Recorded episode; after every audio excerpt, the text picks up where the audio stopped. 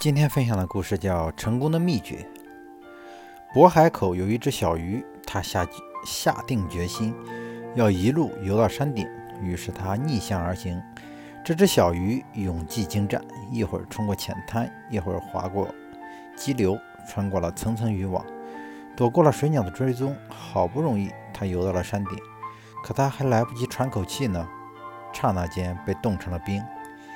一万年后，一群一群登山队员在山顶上的冰峰中发现了它，立刻有人认出这是产于渤海口的鱼。一个年轻人赞道：“真是一只勇敢的鱼啊！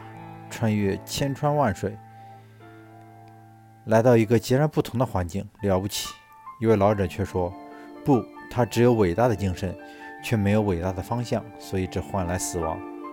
成功除了努力以外。”还需要方向，很多人会选择不断的换跑道、换环境、换工作，或是拼命的劳碌奔波。有时不妨暂时放慢脚步，想一想，这条路真的是我想走的吗？真的是我该走的吗？真的是我适合走的吗？